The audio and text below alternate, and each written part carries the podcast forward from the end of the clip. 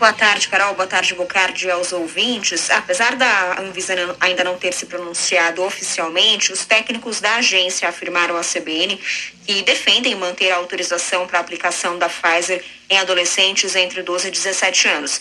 A agência monitora os casos já de efeitos adversos, ou seja, a agência já sabia desses casos e os técnicos da, da Anvisa disseram que se houvesse necessidade de paralisação da vacinação, a própria Anvisa já teria recomendado essa interrupção.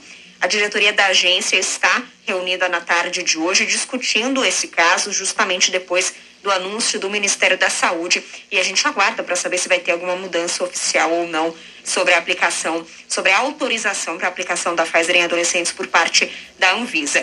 Aqui em São Paulo foram identificados 26 eventos adversos, sete deles graves a Secretaria Estadual de Saúde afirma investigar todos os casos, incluindo a morte do adolescente citado pela eh, Mariana Machado em São Bernardo do Campo. Mas a pasta esclarece que a única relação até o momento entre a morte do jovem e a vacinação é temporal, ou seja, não é possível associar a morte com a aplicação do imunizante. O adolescente apenas eh, morreu sete dias depois que o imunizante foi aplicado de acordo com a Secretaria de Saúde. E a Prefeitura de São Bernardo do Campo afirmou em nota que também não há qualquer comprovação que relaciona a vacinação do adolescente com a morte. O governo de São Paulo afirmou ainda que os efeitos, adver efeitos adversos em adolescentes representam 0,001% dos adolescentes vacinados. Mais cedo, o Estado de São Paulo informou que não vai, que não vai seguir a nova recomendação do Ministério da Saúde, vai manter a vacinação contra a Covid nos adolescentes. E o Estado de São Paulo afirma ainda que investiga se houve erro de digitação no sistema de vacinação e esclarece e recomendou apenas a aplicação da vacina da Pfizer nos adolescentes.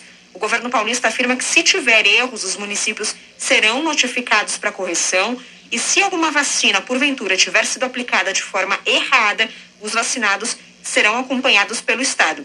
Isso porque, de acordo com o Ministério da Saúde, São Paulo teria aplicado mais de 2 mil doses da AstraZeneca, mais de 4 mil doses da Coronavac e 92 doses da Janssen nos adolescentes. E apenas a vacina da Pfizer é que é recomendada. Carol. Obrigada, Vitória. Agora 5 e 17.